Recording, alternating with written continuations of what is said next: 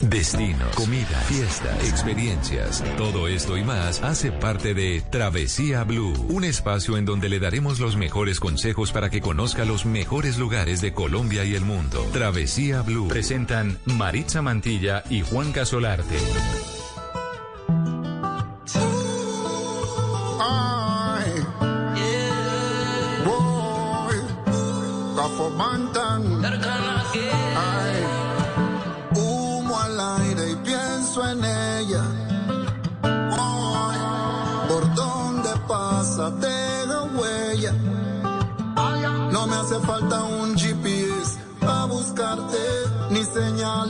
Para encontrarte.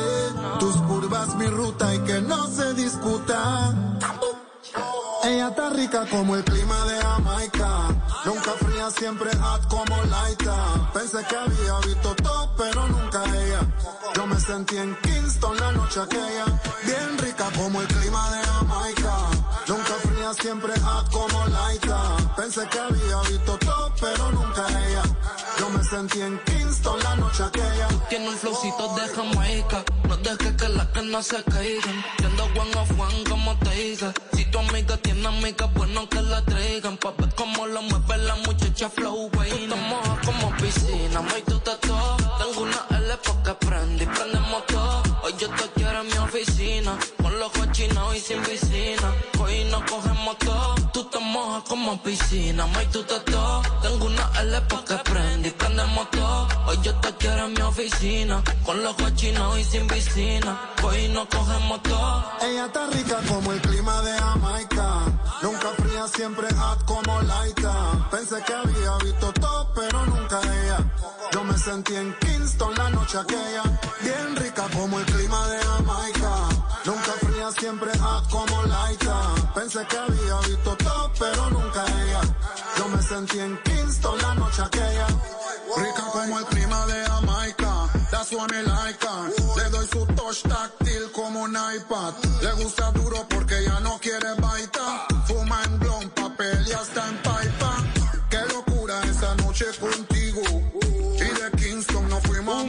Saludo para todos nuestros oyentes que dicen en qué andan, están alistando maletas. Eh, claro que están alistando maletas porque no sé qué viene, pero sé que vienen vacaciones. Eso es lo más importante. Yo soy Juan Casolarte y esto es Travesía Blue.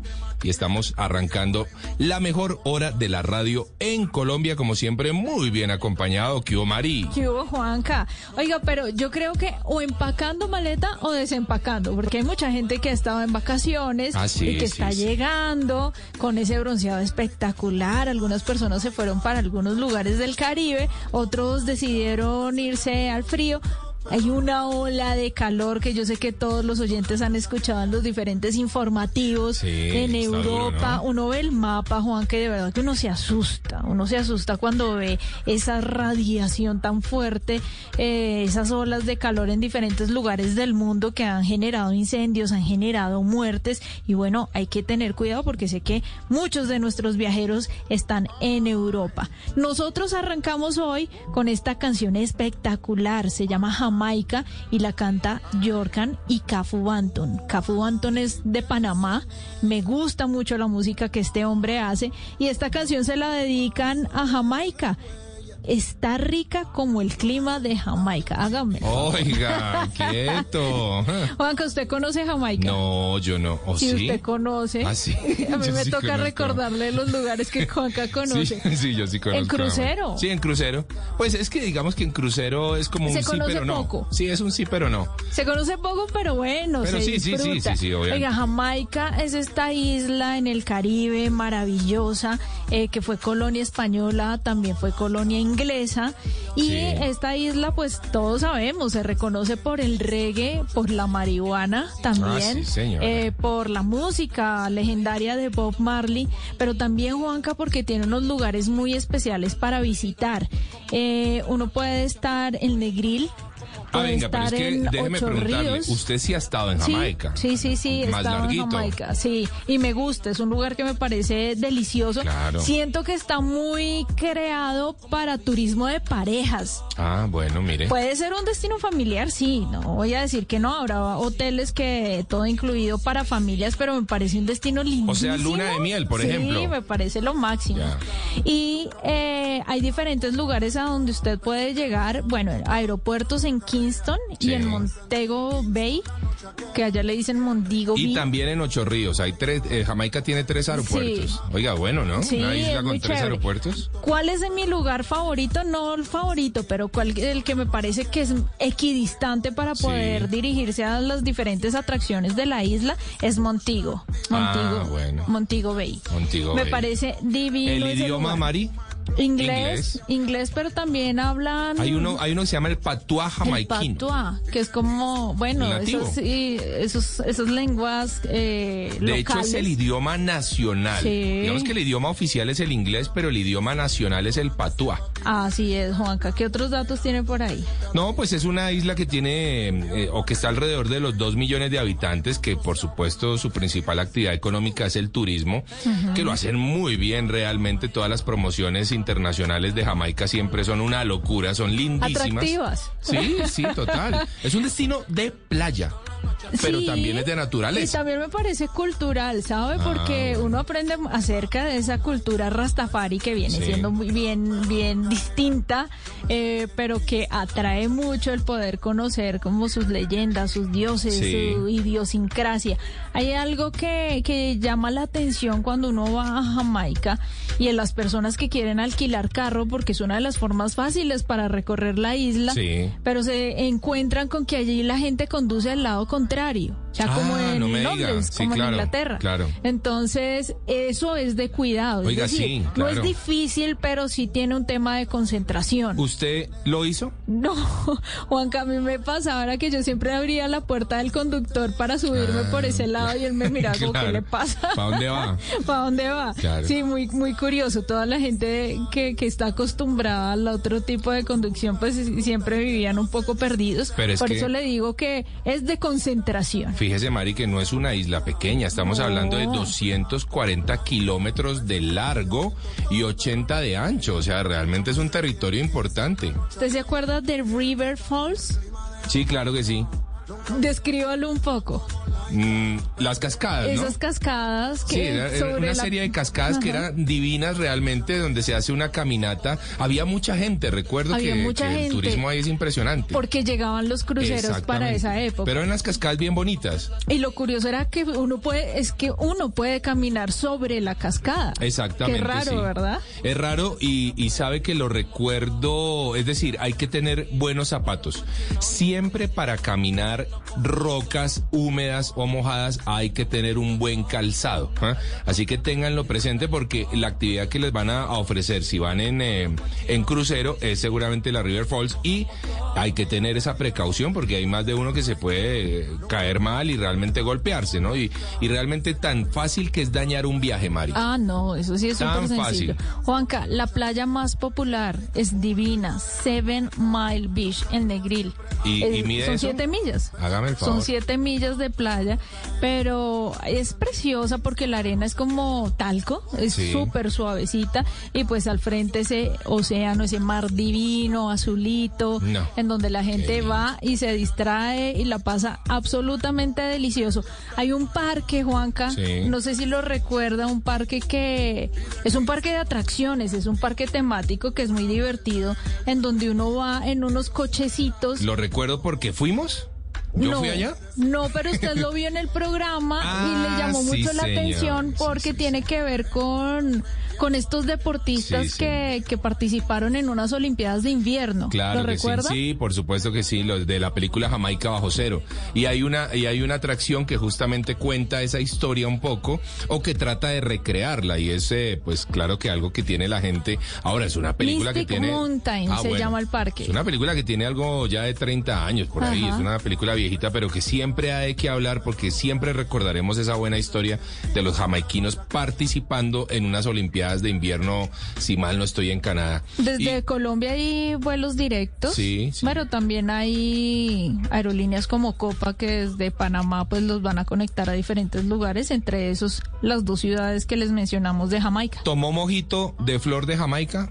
Flor de Jamaica, toda la que quiera, en, diferentes presentaciones. Me encantaba. Bueno, ahí está. Arrancamos viajando, claro que sí, a una de las islas más bellas que tenemos en el Caribe americano para el turismo, Jamaica. Así arrancamos hoy Travesía Blue. Nunca fría, siempre como Laika. Pensé que había visto todo, pero nunca ella.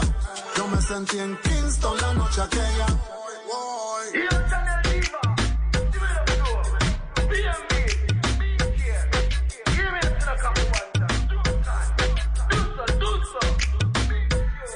Si tiene tiempo libre y aún no sabe qué hacer o para dónde arrancar, aquí en Travesía Blue, este es nuestro recomendado.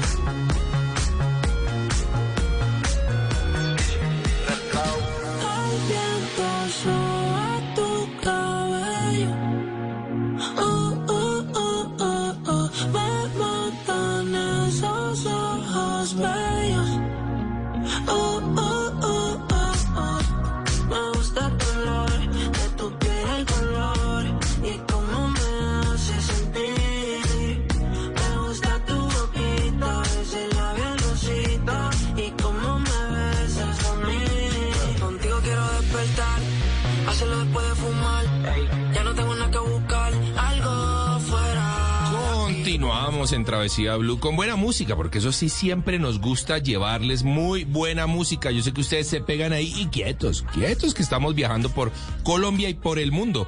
Arrancamos por Jamaica y seguimos con muy buenos recomendados ahora, pero recordamos nuestras redes sociales, arroba Mari y Latina Rayal Piso Travesía. Así la van a encontrar en Instagram, a Mari todo su buen contenido. Y a mí me encuentran como arroba de viaje con Juanca. Eso es con la letra K al final, Mari. Oiga, Juanca, ¿a usted le pasa que cuando viaja siente que su cuerpo se ve un poco diferente cuando llega al destino? Pues me veo más guapo. Me veo, me, veo más ¿Qué guapo. problema? Sí, no sé qué pasa, pero... Me encanta cómo se quiere usted sí, mismo. Sí, sí, ¿Por qué? no, porque a mí me pasa algo muy curioso y es que me voy de aquí, de Bogotá, con mi abdomen súper plano y llego al destino y me ah, veo como, pucha, pero ¿qué pasó? O sea, ¿en, qué momento se perdió todo el ejercicio que hice? Y son muchas cosas las que le pasa al cuerpo, como que la digestión cambia, como que uno se inflama, Juanca, y es una molestia muy frecuente entre los viajeros. Entonces conseguí una super invitada, yo la sigo en Instagram, ella se llama Mía Arango de la cuenta en Instagram Mía Wellness. Ella es experta en bienestar, fitness y nutrición, es coach certificada en hipopresivos, es apasionada por la cocina saludable, es mamá y es empresaria. Así que démosle la bienvenida a Mía. ¿Cómo estás, Mía? Hola, ¿cómo están? Muy bien, Mía. Aquí tratando de descifrar qué hacemos, que cuando nos queremos poner ese bikini, estar súper lindos en la playa, pero algo pasa y nos sentimos como inflamados, como que el estómago se ve más grande, como que las piernas empiezan a retener líquidos. ¿Qué pasa en nuestro organismo, Mía, cuando viajamos? Mari, sí, y qué rico que a Juanca no le pase, creo que los hombres ni cuenta se dan, pero nosotros las mujeres lo evidenciamos de una forma inmediata, como que lo he hablado con las amigas, incluso contigo, y es como literal me bajo del avión y siento que me inflé. el cuerpo, el ejercicio, todo lo bonito que vi en el espejo cuando me despedí de mi casa mirándome al espejo, ya no está. Ya no está. ¿Dónde se quedó? Entonces, son varias cosas que nos suceden cuando viajamos, casi siempre lo hacemos en avión, Sí. y desde ahí comenzamos a afectar el cuerpo, Oh. incluso desde antes de montarnos al avión por el estrés que nos genera el viaje. Wow. Fíjate que siempre estamos como corriendo el vuelo, la maleta que se me quedó, lo que se quedó se quedó, el pasaporte, la cédula, bueno, tantas cosas que preparamos para salir de viaje. Sí. eh, ya nos empieza a generar un poco de estrés.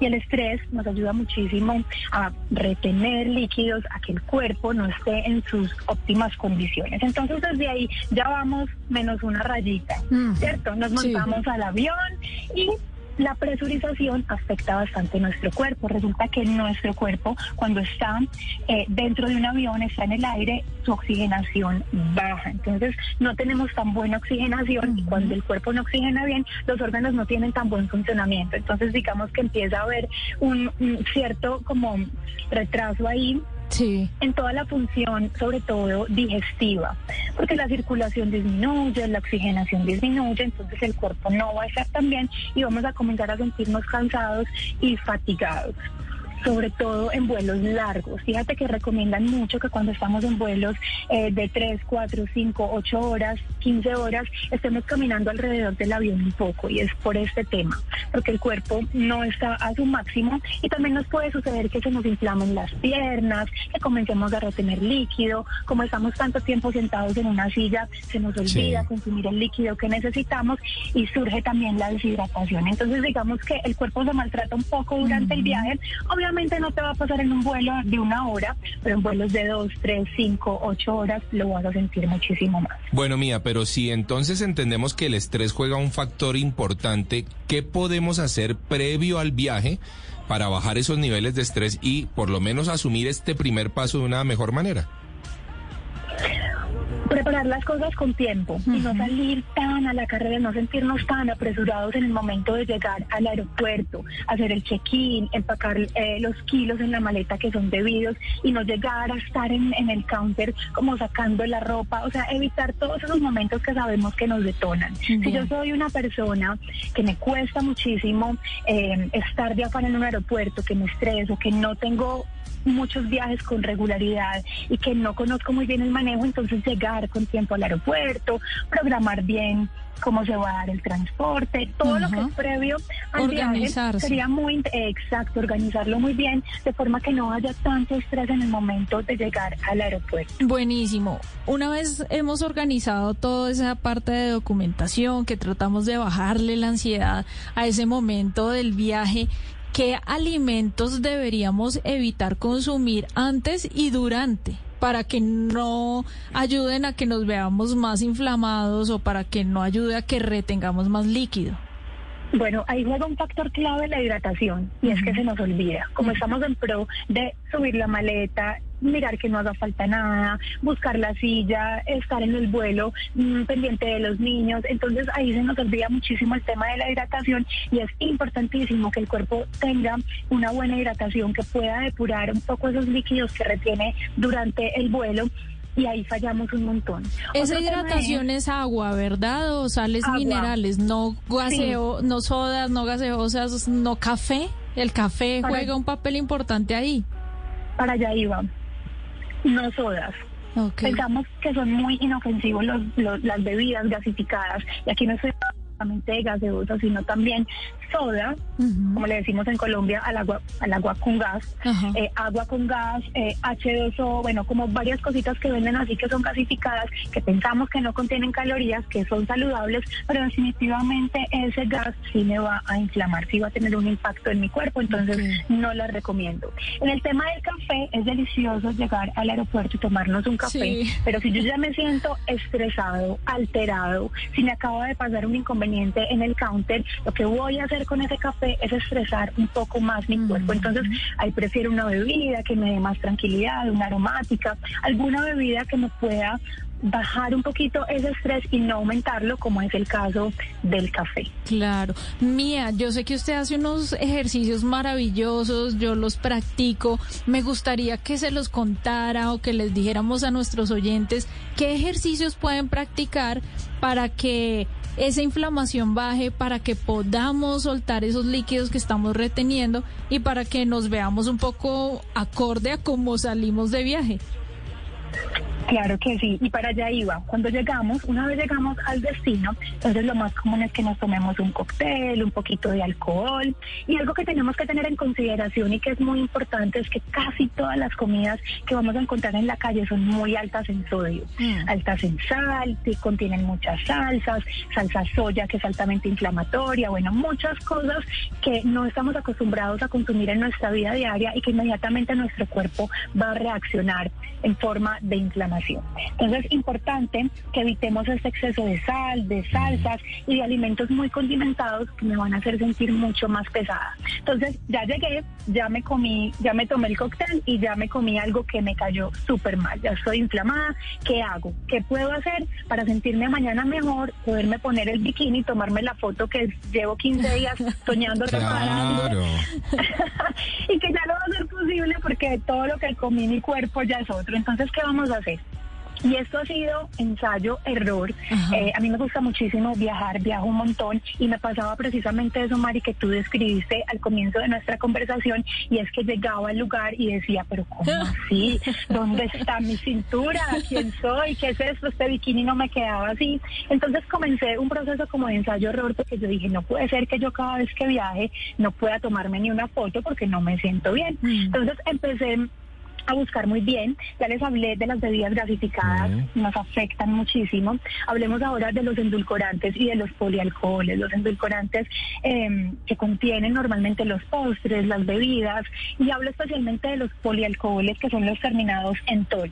Sorbitol, eritritol, xilitol, maltitol. Entonces a veces es como, no, yo me tomo esta sodita que eh, dice que no contiene azúcar. Cuando vamos a mirar por detrás nos damos cuenta que sí contiene endulcorantes, que contiene polialcoholes, que son altamente inflamatorios. Entonces pensamos que es un líquido inocuo que no nos va a hacer daño a nuestro cuerpo y finalmente sí, nos va a disparar muchísimo la, inflamación. Bueno, pues... Es importante, dime. No, adelante, adelante, mía, termine la, la idea. Importante evitar estos polialcoholes evitar bebidas gasificadas, evitar salsas y alimentos fritos. Si yo no estoy acostumbrado a, comer fritos, pues no lo voy a hacer en el viaje porque no me va a funcionar. Evitar la acumulación de sodio. El exceso de sodio es lo que nos hace sentir así inflamados, pesados y al tiempo las mujeres se nos va a notar muchísimo más la celulitis. Entonces, ¿qué puedo hacer para eliminar ese sodio si ya lo consumí, si ya estoy inflamada? Recomiendo altamente el ayuno.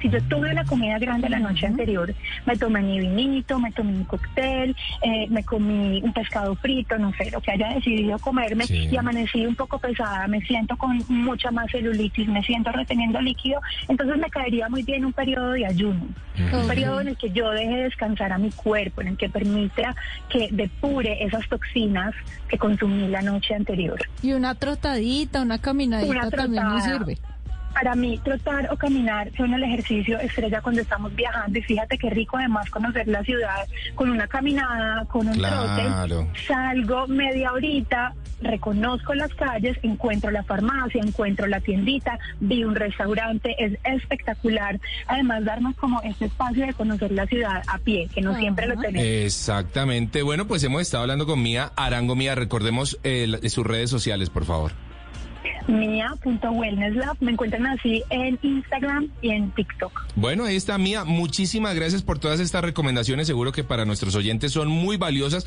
Claro que también para nosotros, así que las tendremos muy presentes en nuestros próximos viajes. Gracias, Mía. Con mucho amor. Nos vemos. Nos vemos. Chao, Mía. gracias. Chao. Continuamos en Travesía Blue.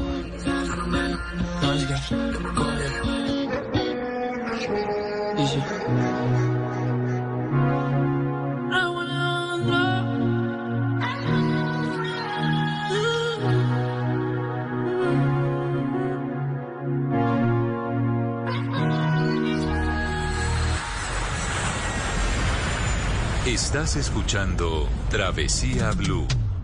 Life's better with American Family Insurance because our home policies help protect your dreams and come with peace of mind.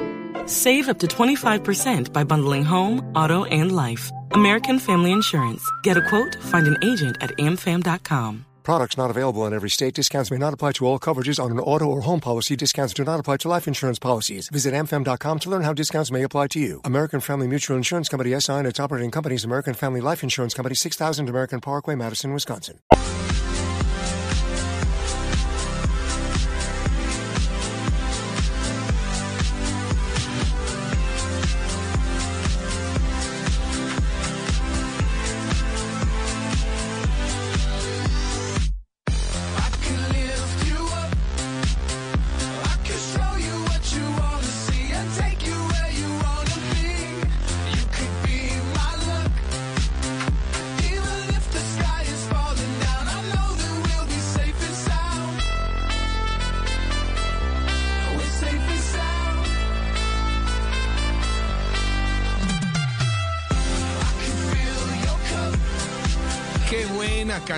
Para iniciar nuestro tema central, Mari. Sí, Juanca. Bueno, y es que usted sí que se mantuvo sano y salvo. Sí, sí, sí. en esa travesía. La segunda parte, mucha gente comentó la parte de Ecuador como, wow, qué pesado lo que le pasó a Juanca. ¿Por qué no me llamaron? Decían los oyentes de Ecuador, yo les hubiera podido ayudar. Y bueno, ahora viene la parte de Perú. ¿Menos pesadilla, Juanca? Sí, no, no, no, es que, Mari, eh, eh, empecemos diciendo que Ecuador y Perú son países maravillosos. Los dos tienen eh, absolutamente todo lo que nosotros también tenemos. Sí, seguro. Mm, paisajes divinos, gente hermosa, por supuesto. Tenemos, tenemos absolutamente todo en la región. Claro, pero pongamos a nuestros oyentes en contexto porque bueno, entramos de una todo esto hace parte, Mari, de un proyecto al que llamamos Proyecto Nazca 2022, que era un recorrido en moto entre Bogotá y la ciudad ciudad de Nazca, en Perú. Iniciamos en, hasta Ecuador en nuestra primera etapa. Fue imposible eh, pasar a Ecuador, nuestros oyentes ya lo saben, por el tema del paro indígena armado nacional que hubo. Así que tuvimos que devolvernos en, una travesía absolutamente impresionante que muy pronto van a estar viendo nuestros, nuestros oyentes en, nuestro programa de televisión de Caracol Internacional Travesía. Eh, pero pues no queríamos quedarnos con la espina de, no, haber logrado, exacto, de no terminar nuestro proyecto, de no llegar a Nazca. Así que pensamos, bueno, está bien, vamos a, vamos a llegar hasta Lima en avión y de allí nuestra idea era tener una moto para, para poder eh, lograr eh, nuestro destino final, que era la ciudad de Nazca. ¿Y qué pasó? Bueno, lo que ocurrió... No lo vi en moto. No, no me vio en moto. No me vio en moto porque llegamos hasta Lima, efectivamente, estuvimos allí un eh, tres o tres días viviendo muy buenas aventuras, hay que decirlo. Estuvimos haciendo una experiencia de nadar con lobos marinos que es divina, eso, se hace en, el Callao. ¿Qué tan lejos es de Lima? No, es, es, es, es como un barrio, es como Chía, entre Bogotá y Chía, para quien se ubica fácilmente en Colombia. Eh, así que el Callao está ahí absolutamente pegadito, de hecho el aeropuerto internacional de Lima está en el Callao. Oh, sí, sí. Así que es muy, es muy fácil de ubicar. Eh, la experiencia es muy linda. Eh, el agua es muy fría, se navega más o menos 45 minutos. Es importante decir, Mari, que eh, la gente que sufra de mareo, por favor, tómese un mareol. Porque esos 45 minutos pueden ser fuertes. El, oleaje es importante, sí, el oleaje puede ser importante. Y es fría el agua. Yo recuerdo que mi primera lección de, surf. fue ahí en, en, Lima y Dios mío, o sea, me tocó ponerme traje de neopreno, por supuesto, pero pues y además no hay sol. Digamos que el, cielo de Lima generalmente está nublado, es, gris, entonces no hay calorcito. Así mismo es encallado. Así mismo es encallado. La experiencia de nadar con lobos es muy linda. Eh, tiene un costo alrededor de los eh, 200 mil pesos colombianos aproximadamente esa experiencia que incluye la navegación, incluye estar unos, una media hora con los lobos nadando con ellos, que eso es una experiencia divina. Dos preguntas ahí, Juanca es, hay que saber nadar, es la primera. Y segundo, ¿es peligroso acercarse a los lobos marinos? Mari, eh, lo que yo he visto en las dos veces que he tenido esta actividad es, sí, hay que saber nadar. A pesar de que se tenga wetsuit, y, o sea, un traje de neopreno y un, y un chaleco, el oleaje puede ser incómodo. Hay que saber nadar, eso es lo primero. Allá le van a decir a uno, no, no es necesario. Sí, sí es necesario. y de hecho es muy necesario. Muy así que, eh, decirlo así de Sí, hay que decirlo, hay que decirlo, eh, porque yo vi gente pasándola mal en el agua. Y eran nadadores, pero la pasaron mal. Eh, o, más bien tenían pocas destrezas en el agua, por eso la pasaron mal. Así que hay que saber nadar. Y la segunda pregunta fue si es peligroso. peligroso. A mi manera de ver, Porque pueden ser animales, riesgosos. Son Digamos animales que salvajes. son animales Están salvajes. en un punto donde su hábitat y Exacto. nosotros llegamos ahí a explorar. Y Mari, hay alfas y hay bebés, así que pues si uno por alguna corriente, por un oleaje llega a estar cerca de un bebé, un alfa podría atacar. Así que también a mi manera de ver, debería uno guardar un perímetro un poco más eh, amplio con, con los animales. ¿m? Entonces, eh, pero estas cosas no se, no se tienen presente para los operadores, hay que decirlo. O sea, no le dijeron no, ellos no dicen eso y ellos lo pasan por alto. ¿sí? Eso fue su experiencia de viajero que ya le dijo. es correcto, sí, yo cuando lo veo, yo veo a todo el mundo feliz, Mari, pero sé que estamos viviendo un- una situación que podría no terminar bien para alguien. Entonces, ojalá que nunca ocurra, pero por favor, hay épocas de épocas y cuando hay bebés, que los vi en esta ocasión, bebés lobos, y veo machos alfa, yo digo, mm, bueno, aquí puede pasar algo distinto. Oiga, Juanca, para antes de, o mejor, para que dejemos este tema en punta, ¿lo descrestó nazca tanto como usted pensaba? Uy. Eso lo Ya le voy a decir, responder ya le voy a decir, se lo voy a decir después de un corte. Ah, no, mentiras. Sí, después de con- Cinema Travel, vamos primero con Cinema Travel. Bueno, Claro hágale pues.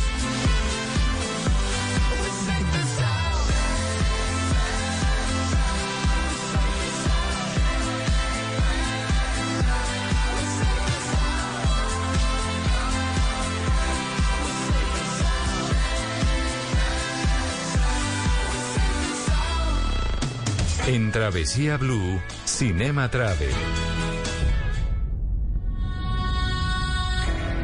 What do you know about the Sierra program? Reckless mystery man. Hola Maritza, hola Juan Carlos, hoy en Cinema Travel vamos a hablar de una película que se ha estrenado en la plataforma de Netflix. Se llama The Grey Man, El Hombre Gris, y es dirigida por los hermanos Russo, los mismos que hicieron de Endgame Avengers, una de las películas más taquilleras de la historia, expertos en secuencias de acción, en escenas espectaculares, y aquí esta es una película de espías que tiene estas escenas realmente muy bien coreografiadas y además con locaciones alrededor del mundo espectaculares. Pero especialmente hay una que me llamó la atención. Praga, una de las ciudades más bellas de Europa. Y es que hay una secuencia de acción que se da en esta ciudad, la capital de República Checa, que es apasionante, fascinante, trepidante, no da respiro. Y Praga, pues es una de las ciudades más bellas eh, del viejo continente.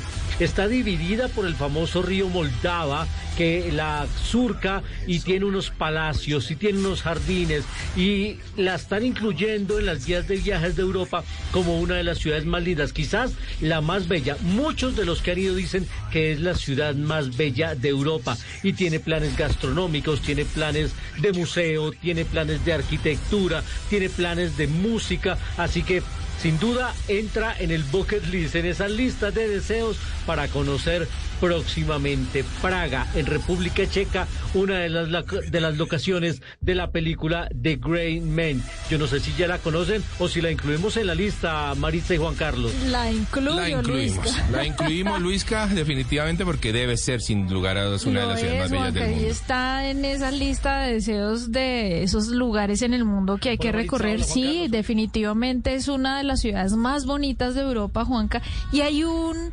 sitio al que yo sé que quiero ir, pararme ahí al frente y observarlo unas cuantas horas. ¿Qué es? Y es el reloj astronómico de Praga. Ah, bueno. Es una cosa espectacular, Juanca. O sea, Claro. tiene cosita usted se imagine, entenderlo debe ser un hit. Pero de verdad que es una ciudad que vale mucho la pena. El castillo de Praga, Mm. navegar por el río Moldava y no sé, un crucero nocturno para ver también esa ciudad iluminada en la noche debe ser. Debe ser bien hermoso. Bueno, ahí está Luis Carlos Rueda, el hombre que más sabe de cine en Colombia, que hoy nos llevó a Praga con el hombre gris. I mean, my ego's a little bruised. And have something they really want.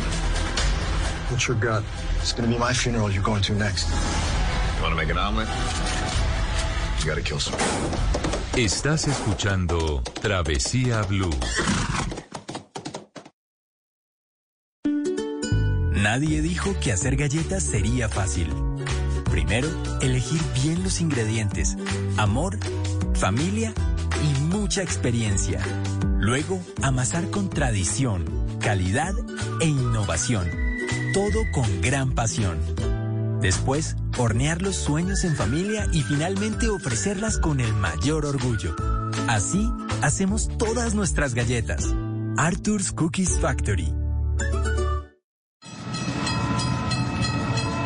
Esto es Travesía Blue.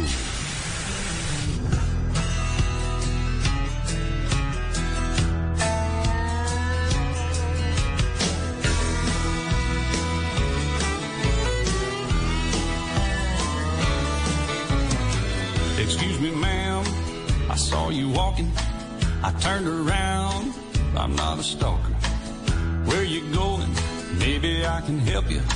A tank is full. I'd be obliged to take you 'cause I'm a Continuamos en Travesía Blue. Recordamos nuestras redes sociales, Mari. Arroba Mari y Latina guion bajo travesía y arroba de viaje con Juanca, ese Juanca con letra K. Oiga, Juanca, ¿usted me cambió de destino? ¿Por Que esto lo siento muy country. Sí, pero es que sabe. ¿sabe qué pasó, Mari? ¿Qué que pasó? cuando me subí en el auto y empecé a recorrer esa carretera que une eh, Lima con Ica, que Sí. fue mi destino intermedio antes de Nazca, ah, yo sentí, yo sentí este ambiente. Ajá. Sentí esas ganas de bajar la ventana, de sentir el, el viento y, y empezar a ver una de las carreteras, sin lugar a dudas, Mari, más escénicas y hermosas que seguramente tiene América, que es esa del sur de, de Perú, la Panamericana Sur se llama esta Que carretera. une a Lima con Ica. Con Ica. y Es que se- recta, ¿verdad? Es recta, recta, recta. y el paisaje recta. es como muy amarillo. Son dunas de arena que empiezan a formarse. Al lado derecho uno tiene el mar, el océano Pacífico. Y a, a mano izquierda, eh, pues va viendo uno las dunas cómo se van formando. A veces la carretera desaparece con la arena. Eh, así que realmente es muy especial. No pude llegar en moto, Mari, finalmente, porque bueno, tuve inconvenientes con, con el préstamo de la moto en Lima. Así que tuve que alquilar un auto, pero el alquiler del auto fue un poquitico medio proeza porque las, las, los rentals de, de Lima exigen eh, una garantía eh, del, del auto que va entre los 8 a los 12 millones de pesos. ¿Quién tiene eso? Es decir, yo les decía a ellos, pero hombre, si yo tengo 12 millones de pesos de garantía, pues voy y me compro el carro. O sea, pues, es- es- me parece un poco ridículo. Así que finalmente tocó eh, alquilarlo en la informalidad. Es algo que yo no debería recomendar, pero la verdad es que no vi otra alternativa. Un taxista me dijo, venga, le escuché que usted está alquilando No, carro. Yo le dije, no. sí, le dije, me dijo, No me venga, le alquilo el mío. Yo le dije, O sea, usted se fue en taxi. me fui en un taxi. No puede ser. Me fui en un taxi alquilado, medio destartaladito, debo decirlo, pero la verdad es que funcionó bien. Me costó lo mismo que me costaba en un rental, pero el señor no me pedía El depósito. depósito de los 10 millones de pesos. ¿eh? Ay, no así que así me fui, así me fui. Y como le digo, Mari, recorrí una de las carreteras más bellas eh, de América. Llegué a Ica, allí me pude hospedar en un, un lugar que se llama La Carabedo, impresionante, una hacienda lindísima. La Carabedo. La Carabedo. Se hace un recorrido del pisco impresionante, delicioso. Le enseñan a uno sobre el pisco. Este lugar viene preparando un pisco desde 1600, o sea Wow. que tiene muchos años de experiencia. Y por supuesto pasé a Huacachina, me pareció un lugar lindo. El oasis. El oasis de la para, Huacachina. para los oyentes que no saben eh, de ese lugar, hagan de cuenta que es como un paisaje de película. Sí, tal cual. Porque es un pequeño oasis en medio de estas dunas gigantes que son muy altas. Son muy y a- altas, sí. abajo de, de esas dunas ustedes van a ver como un lago Sí. con palmeras, con botecitos. O sea, Sí. es una cosa divina. No, no, es absolutamente espectacular, es sorprendente cuando uno llega y lo ve, realmente es sorprendente. La entrada al, al área natural protegida, porque esto es un área natural protegida, está alrededor de los cuatro mil pesos colombianos, Ajá. así que está muy, muy económico. Y allá se hacen unos tours muy chéveres Muy en unos lindos. buggies. En los buggies, esos buggies que se llaman tubulares, están alrededor de los 35 mil pesos colombianos y Eh, es una hora, perfecto. Y vale totalmente Pero la mucho. pena, Juan. Para mí ese es el plan. O sea, allá le van a ofrecer pilas porque le van a ofrecer un, un tour en buggy privado de 400 mil pesos colombianos. Vean, no, no. Váyase con Hagan todo el, tubular de 35 mil pesitos, que es la misma experiencia. La van a pasar delicioso. Una hora es más que suficiente recorriendo dunas y, y listo. Usted Con eso tuvo la misma sensación que tuve yo quizá que que cuando uno bajaba en esos carros, en esos tubulares, como si uno estuviera bajando en una montaña rusa Sí, a toda tal velocidad. cual, así lo presenté, me pareció una montaña rusa natural, divina. Pero Mari, para ir es, eh, para irnos, para ir llegando a nuestro destino final que es Nazca, eh, pues seguimos nuestra carretera por la Panamericana Sur, eh, pilas a tanquear su carro porque eh, no hay estaciones de gasolina durante varios cientos de kilómetros, así que pilas a llevar su carro tanqueado desde Ica. Y, llegamos finalmente a Nazca. Y bueno, y ahí viene la pregunta que le hice en el bloque anterior. ¿Lo sorprendió tanto esa ciudad como usted esperaba? Debo decirle, Mari, que me sorprendió para mal. No le creo. Sí, debo decirlo así. Es, es, triste decirlo porque yo soy una persona que siempre toda mi vida soñé estar en, en, Nazca y sobre todo conocer las líneas de Nazca y su gran enigma.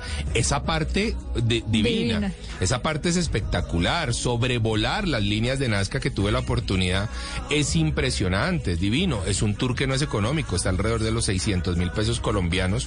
Es un tour de más o menos una media hora en una avioneta en donde vamos seis, eh, seis ocupantes y, la verdad todos que se tienen la oportunidad de verlas. Todos, ojo, una vez más, si sufre de mareo, tome una pastillita, Porque es un sobrevuelo que es muy turbulento. ¿Ah, sí? Sí, es muy turbulento. Así que, así que hay que tomarse una pastillita si uno no se siente muy cómodo con la turbulencia. ¿Cuál fue la figura que más le sorprendió? No, para mí el astronauta. Total. Para mí el astronauta. Pero contémosle a los oyentes porque eso hace cuánto se construyó. Esas líneas. Las líneas de Nazca las construyeron entre los Paracas y los Nazca. También eh, hay otra cultura más que se llama la Changuí eh, que eh, participó en ellas y tienen algo más de 3.000 años de construcción. Algunas de ellas. O sea, antes de que hubiera algo de tecnología. Exactamente. Antes de todo eso, estos señores ya estaban haciendo una serie de líneas. Cogieron un valle, que es el Valle de Nazca justamente, y ahí empezaron a recrear y a pintar toda clase de cosas. ¿Ese valle es en arena, en roca? Es en... no es en arena, es en, una especie como de roca lisa, eh, maltratada, eh, hagamos de cuenta un poquitito como esto del desierto de Villa de Leyva, de esa forma. Así que ellos fueron abriendo zanjas y en estas zanjas eh, fueron haciendo figuras que solo se podían ver desde el cielo. Increíble. Y de hecho se descubrieron en, en la década de 1920 cuando un avión pasó por primera vez por encima de ellas y dijo, venga, ¿qué es esto que hay acá? Y allí empieza toda una investigación que es muy interesante. Dentro de todas las figuras en donde vamos a ver un cóndor, un, eh, colibrí, el mono, bueno, hay muchas figuras. La que a mí más me sorprendió es la del astronauta, que es una especie de astronauta literal saludando hacia el cielo. Así que es una figura sorprendente. ¿Que lo hicieron hace cuántos años? Hace tres mil años. O sea, ¿quién? Ahora, Mari, pasa una cosa. Cuando yo pregunté en Nazca, eh, e, insistí muchas veces con el tema de, de, los extraterrestres porque pues son teorías que se tejen alrededor de... De hecho que eran como pistas o cosas que hicieron para que ellos lo vieran. podría ser, o sea, yo no lo descarto, pero eh, la gente se ofende con eso. No. Sí, la gente dice, no, es que eh, aquí hablar de extraterrestres es, es decir que nuestros, eh, nuestros eh, antepasados no tenían la, la capacidad y, ni inteligencia de hacerlo.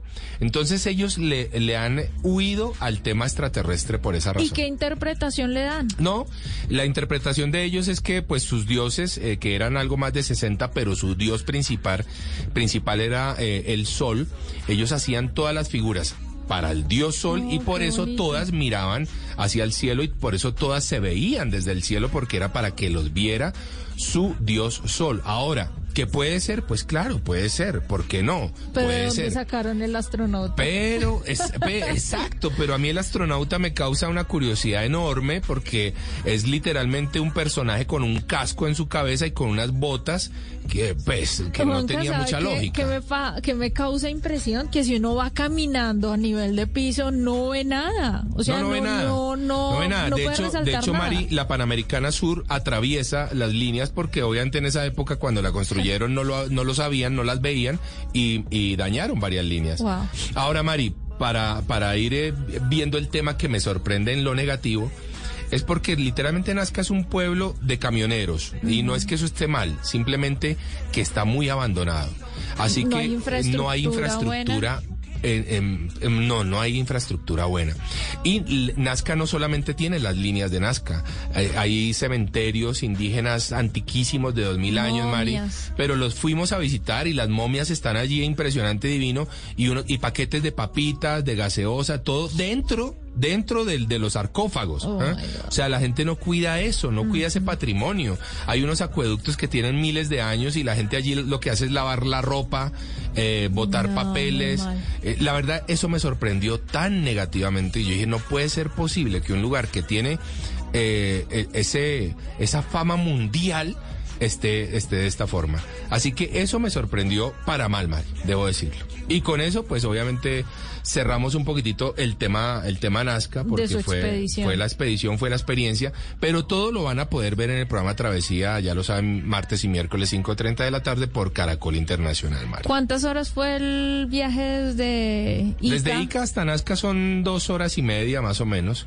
Eh, La comida dos sí horas y media. gustó. Sí, la comida es rica, Mari. La comida, yo me quedo con mi comidita colombiana para que sí, la verdad sí. Pero, pero está bien, la comida está bien. Eh, digamos que los precios son un poco similares a los colombianos, pero bueno, esa es un poco la, la experiencia, Mari. Fue lo que viví, fue lo que sentí. Ojalá que cuidemos Nazca, es el mensaje que también doy en el programa. Ojalá que algún día entendamos que Nazca es un lugar, es, es patrimonio de la humanidad. Total, Así que ojalá que lo cuidemos como tal. Esa fue nuestra experiencia en Nazca y ahora nos vamos con El, mundo, a la carta. Dele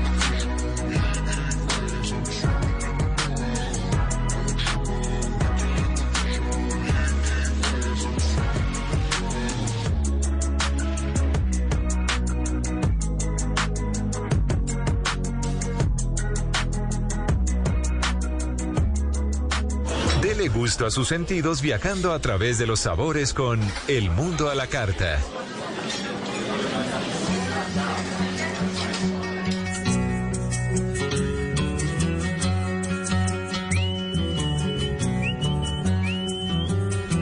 Esta canción, Mari, habla de Simón Bolívar a propósito del pasado 20 de julio en donde estuvimos celebrando nuestro Día de la Independencia. Eh, pues fíjese, Mari, que me encontré justamente en ese viaje maravilloso que tuve en la ciudad de Quito. Me encontré con las empanadas libertarias. Uy, qué rico. Sí, señor. Ah, Yo soy fan de las empanadas, Juan. Yo también soy fan Me de las encanta. empanadas. Pero estas le van a gustar mucho. Escuchemos A lo ver. que viví. Hemos llegado a la ciudad de Quito y nos encontramos en el Hotel City Art Silverstein. Y nos encontramos aquí en este espacio con un lugar que se llama Santo Horno, en donde se prepara algo muy interesante y son las empanadas libertarias. Estoy con el chef Francisco y él nos va a contar un poquitito de qué se trata esas empanadas libertarias, chef. Eh, sí, eh, a ver, eh, las empanadas libertarias son el resultado de aproximadamente una investigación de seis meses en la que no solo hemos eh, leído libros de recetas de cocina, o sea, libros gastronómicos, sino también libros de historia, archivos, eh, y hemos sacado la conclusión de que eh, Simón Bolívar comía de distinta forma en sus distintas etapas, en sus distintas épocas de vida.